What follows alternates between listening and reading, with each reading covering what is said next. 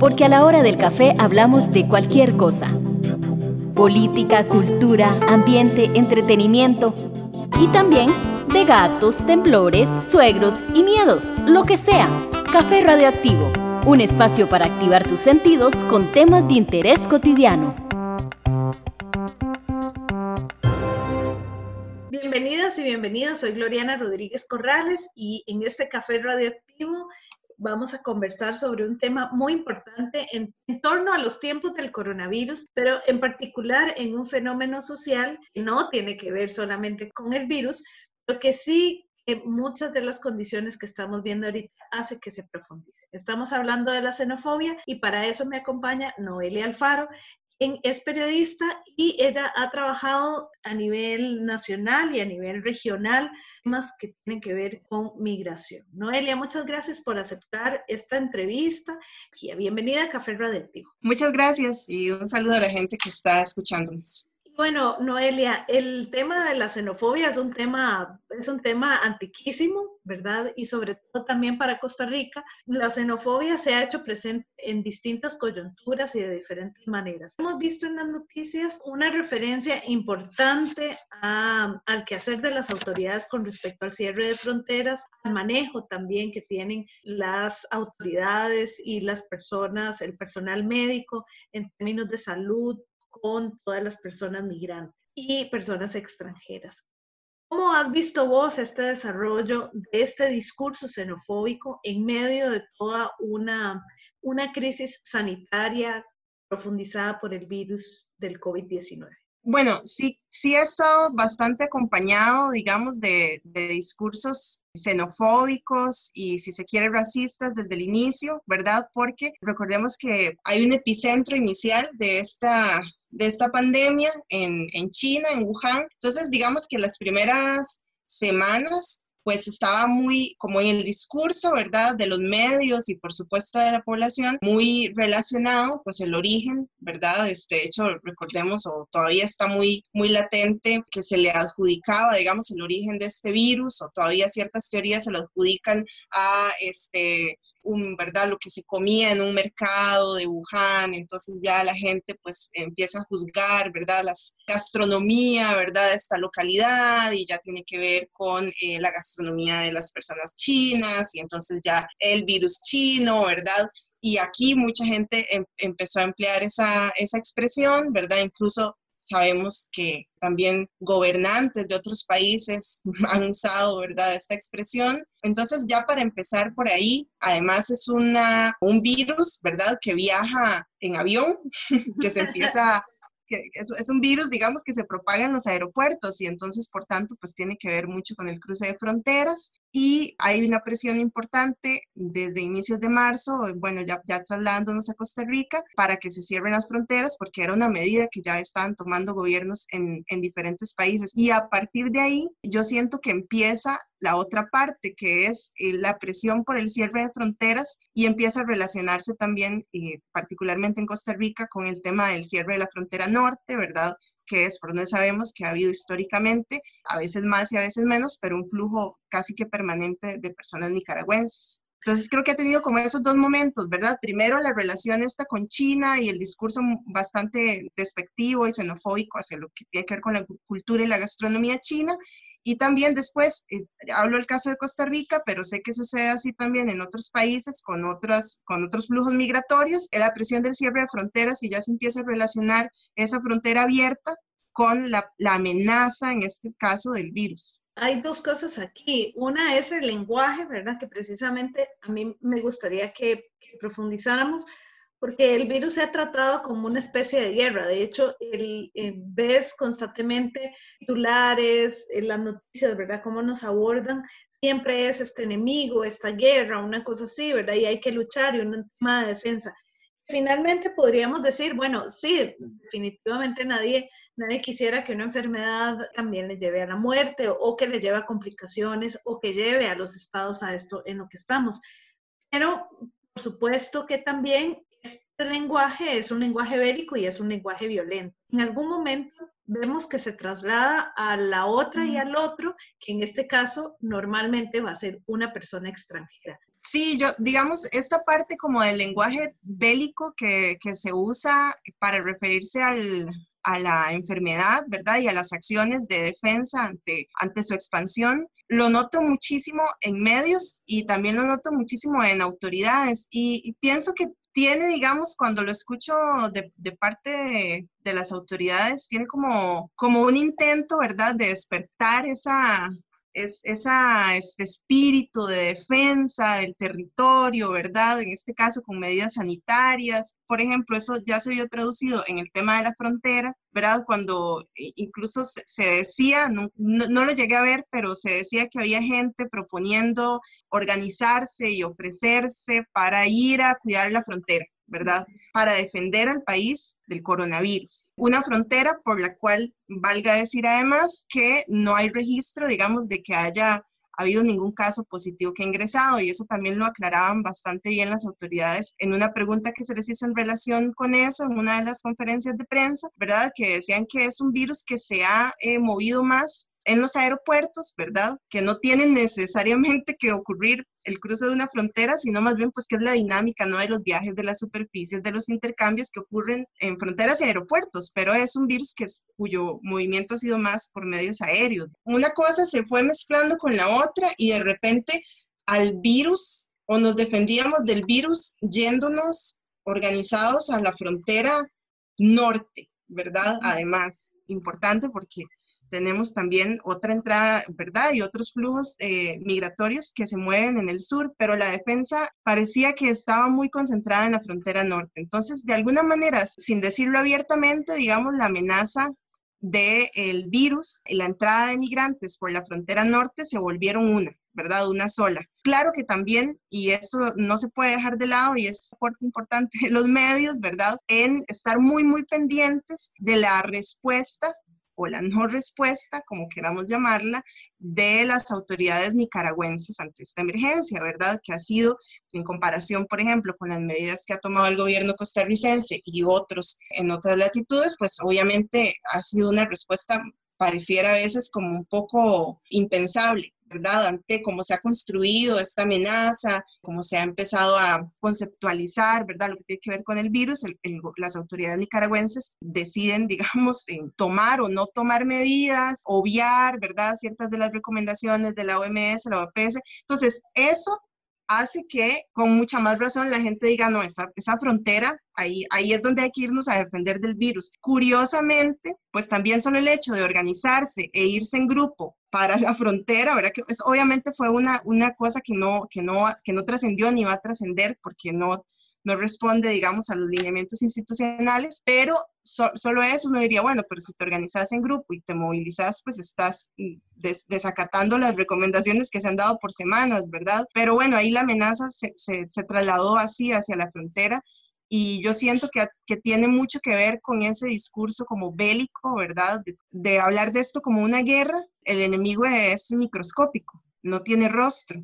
Entonces, pues ese rostro pareciera en las últimas semanas se ha trasladado, ¿verdad? Se le ha puesto un rostro de migrante y en el caso de Costa Rica, de migrante nicaragüense. Ahora, este problema de la xenofobia y, y la xenofobia en Costa Rica, que aunque nos pueda doler, quien le pueda doler, ¿verdad? Costa Rica tiene una raíz profundamente xenofóbica en los registros de los chistes, en el lenguaje, en burlas, en, en, las noticias, en un montón de espacios, ¿verdad? De discusiones, por ejemplo, incluso del seguro social. Esta problemática no es una problemática nueva. ¿verdad? No es como que el coronavirus se trajo esa nueva, eh, ¿qué problemón se trajo? No, esto es algo que ya existía. Esto es algo que ya existía, ¿verdad? ¿Cómo valoras esta xenofobia costarricense de alguna manera, ¿cómo podríamos reeducarnos como sociedad? Uy, bueno, yo creo que es, es un reto importantísimo y ojalá pudiera yo tener eh, la respuesta porque seguro ya estaría empujando, la verdad, o tal vez de alguna manera pues es parte del esfuerzo que, que, hago y que hacemos muchas personas, pero es un reto gigantesco porque, como bien decís, ¿verdad? Esto tiene raíces históricas enormes, ¿verdad? Por un lado, pues eh, se ha incrementado, siento yo, en las últimas décadas porque suceden varias cosas. Sucede, por un lado, eh, por lo menos en las últimas tres décadas, por lo menos dos momentos importantísimos, digamos, donde el flujo migratorio Nicaragua-Costa Rica se incrementa, ¿verdad? Bastante. No estamos para nada en un momento en que haya un flujo, ¿verdad? Por lo menos así los registros históricos lo muestran, no estamos en un momento en que haya un flujo importante, al contrario, ¿verdad? Ha venido a la baja en, los últimos, por lo menos 15 años, pero sí que ha existido, por lo menos en las últimas tres décadas, esos momentos, ¿verdad? Que coinciden también con que han sido tres décadas en que la institucionalidad costarricense se ha visto golpeada por otro montón de situaciones ajenas, eh, digamos, a las dinámicas migratorias, pero que como sucede en, este y en muchos otros países, las frustraciones, ¿verdad? De la ciudadanía, eh, pues igual buscan un rostro, un nombre. Lo sencillo ha sido ponerle ese nombre o ese rostro más bien, ponerle un rostro migrante. Y aquí también quiero mencionar una cosa interesante y es que en este país, ¿verdad? Cuando hablamos de migrantes, cuando hablamos de eh, los migrantes que hacen uso de los servicios de salud o los migrantes que reciben ayudas o los migrantes cuyos hijos nacen acá y por tanto se tienen derecho a, a una eh, ciudadanía costarricense. De inmediato asumimos migrante como nicaragüense. En el caso de cuando hablamos de los servicios de salud y los migrantes que hacen uso del servicio de salud, realmente lo que se polemiza son las personas nicaragüenses que hacen uso del servicio de salud. Hace un tiempo, una agrupación política que por suerte no tiene representación, digamos, en este momento en la Asamblea Legislativa, pero bueno, sí que tiene eco, digamos, estas propuestas ahí. Es una propuesta de que ya no sea posible que una persona nacida en Costa Rica, hija de migrantes, tenga ciudadanía costarricense, ¿verdad? Y en ese momento a mí me parecía bastante evidente que cuando estaban haciendo esta propuesta estaban pensando en población nicaragüense porque como bien lo dice eh, Adela Cortina, ¿verdad? la filósofa española, no, no, no, el problema no es con la migración en sí, el problema no es con el que viene de otro país, el problema es con el que viene pobre, con necesidad de otro país, ¿verdad? Esa, esa vulnerabilidad, esa pobreza es la que nos incomoda. Y en el caso de la pandemia podemos verlo clarísimamente. Acá los dos primeros casos positivos con COVID-19 fueron dos personas extranjeras pero eran dos personas estadounidenses. La inversión que hace el, Estado costarricense en darles atención y en garantizarles su derecho a la salud no se polemiza tanto. Tan solo unas cuatro o cinco semanas después, hay una persona cuya prueba ni siquiera da positivo, pero se polemiza un montón qué hubiera pasado si hubiese que haberle dado cama y ventilador ¿verdad? Y espacio en una unidad de cuidados intensivos a esa persona migrante nicaragüense, que dicho de paso, era una persona menor de edad. Hay que ponerle nombre. Aquí el, el problema, lo que a la gente la, la conflictúa, tiene que ver con la migración nicaragüense. Y claro que tiene sentido porque es el mayor flujo migratorio que hemos tenido históricamente. Segundo, yo creo que habría que hacer como algo muy importante, que es un, es un experimento que sé que se hizo en Suiza, ¿verdad? Cuando empieza a haber desde hace unos años un incremento en la fuerza y en la presencia política que tienen eh, grupos antiinmigrantes y agarran y, y empiezan a dominar, digamos, la discusión pública, ¿verdad? Con el tema de la migración y de cómo igual, ¿verdad? El mismo discurso, cómo la población migrante llega a quitar trabajos, a quitar lugares, ¿verdad? Que podrían estar siendo usados en ese caso por ciudadanos suizos para hacer uso de, de la salud, de la educación, ¿verdad? Entonces hay todo un movimiento en defensa de los derechos humanos y de las personas migrantes que empieza a notar esto, que lo que estaba pasando era que esta gente había desarrollado unas estrategias bien, bien eh, fuertes para tomar la discusión pública, para hacer que en las redes sociales, en los medios, se, se hablara de eso y se hablara en estos términos, ¿verdad? Del peligro de la presencia de las personas migrantes. Y esta agrupación, cuyo nombre ahorita se me olvida, empiezan a desarrollar una estrategia que tenía que ver con apoderarse de ese discurso, ¿no? De lo que, en ese caso, lo que es, lo que es verdaderamente suizo y lo que es verdaderamente, y lo que nos hace ser suizos de verdad, ¿verdad? Y curiosamente, bueno, Estamos hablando acá del caso de la llamada Suiza centroamericana. ¿verdad? Entonces, ¿qué es lo que nos hace ser verdaderamente los suizos de Centroamérica?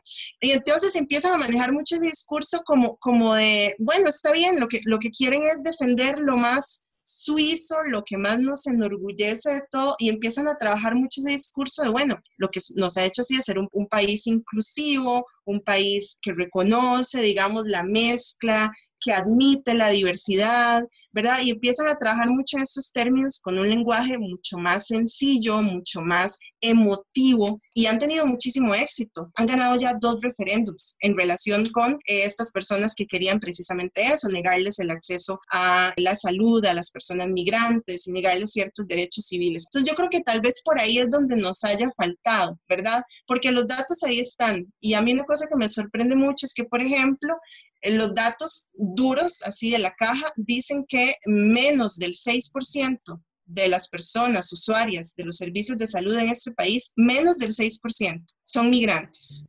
Es decir, que el 94% de los servicios de salud los usa población costarricense. Hay otro estudio que dice que menos del 10% de las ayudas sociales, entiéndase becas y demás ayudas, transferencias sociales, las reciben familias migrantes. O sea, más del 90% quedan en hogares costarricenses. Además, el empleo, ¿verdad? Que al, al, que estas personas pueden acceder en muchos casos son empleos informales, tiempos parciales, etc. Entonces, uno diría, bueno, pero ante estos datos, ¿cuál es la amenaza? ¿Cuál es la preocupación? Pero si, si te vas y preguntas, la sensación es que, ojalá, la sensación, digamos, la percepción que hay es que casi, casi que es el revés. Casi, casi que esos datos suceden al contrario. Por ahí, y, y tal vez uno diría, bueno, pero los datos están ahí, pero nos ha faltado esa otra parte, ¿verdad? Hablar desde lo emotivo, porque porque eso yo siento que ha sido un gran acierto, lastimosamente, de estas voces, ¿verdad?, que están esperando cualquier excusa, en este caso una pandemia, para atizar la xenofobia y, este nacionalismo enfermizo, diría yo. Si hay algo que enseña para mí este virus es que no tiene fronteras, ¿verdad? Y se fue tanto a, ¿verdad? Hay unas declaraciones de la hija de un banquero eh, decía, bueno, mi papá con todos sus millones en las cuentas y se murió buscando una bocanada de aire, ¿verdad? Es, que son muy fuertes, pero que finalmente creo que no distinguen entre si, si tenés o no tenés. Claro que ya las desigualdades que armemos como sociedad, de a quién le pones un respirador o a quién no, pues eso, eso sí que tiene, que tiene otras raíces, ¿verdad? Agradezco muchísimo la conversación con vos y esperaría no tener que hablar de estos temas más, pero estaremos atentas y atentos a darle seguimiento a este tema de la xenofobia y cómo se empiezan a mover. Y me parece que espacios como este y datos como los que vos nos arrojas en este momento son fundamentales para que estas voces no se amplifiquen con informaciones que realmente no, no tienen un asidero real. Apelando a esto mismo, yo creo que, que también yo invitaría a la gente a, revisar, ¿verdad?, en sus historias personales y familiares y a darse cuenta de, de, las veces en que hemos sido en un pueblo, en un barrio, forasteras y forasteros, ¿verdad? Eso por un lado. Y segundo, que también podemos observar a nuestro alrededor es la gran diversidad de la que estamos hechos. Eh, y eso es lo que es auténticamente costarricense, diría yo, que ojalá no lo perdamos de vista. Y que además una se va tres generaciones atrás y tiene alguna persona migrante su historia. Somos migrantes, tenemos, lo único que tenemos es lo que eh, tenemos en la piel y en la cabeza y el corazón. Lo demás, los papeles, pues eso, eso son cosas que no se van con nadie, ¿verdad? A la tumba. Amelia, muchísimas gracias por tu tiempo, por este café a la distancia que nos tomamos y por esta hermosa conversación que ojalá, insisto, no tengamos que repetir, pero repetiremos cada tanto que sea necesario recordarnos que merecemos la inclusión todas las personas y que merecemos un derecho a la salud todas las personas que, que vivimos bajo este mundo. Muchas gracias. Ella era Noelia Alfaro, periodista, comunicadora, ha trabajado en distintos medios y distintos espacios nacionales y de la región sobre temas migratorios, a quien agradecemos. Esto es Café Radioactivo. Yo soy Gloriana Rodríguez Corrales. Nos encontramos en el próximo episodio. Un espacio producido por Radio U desde la Universidad de Costa Rica.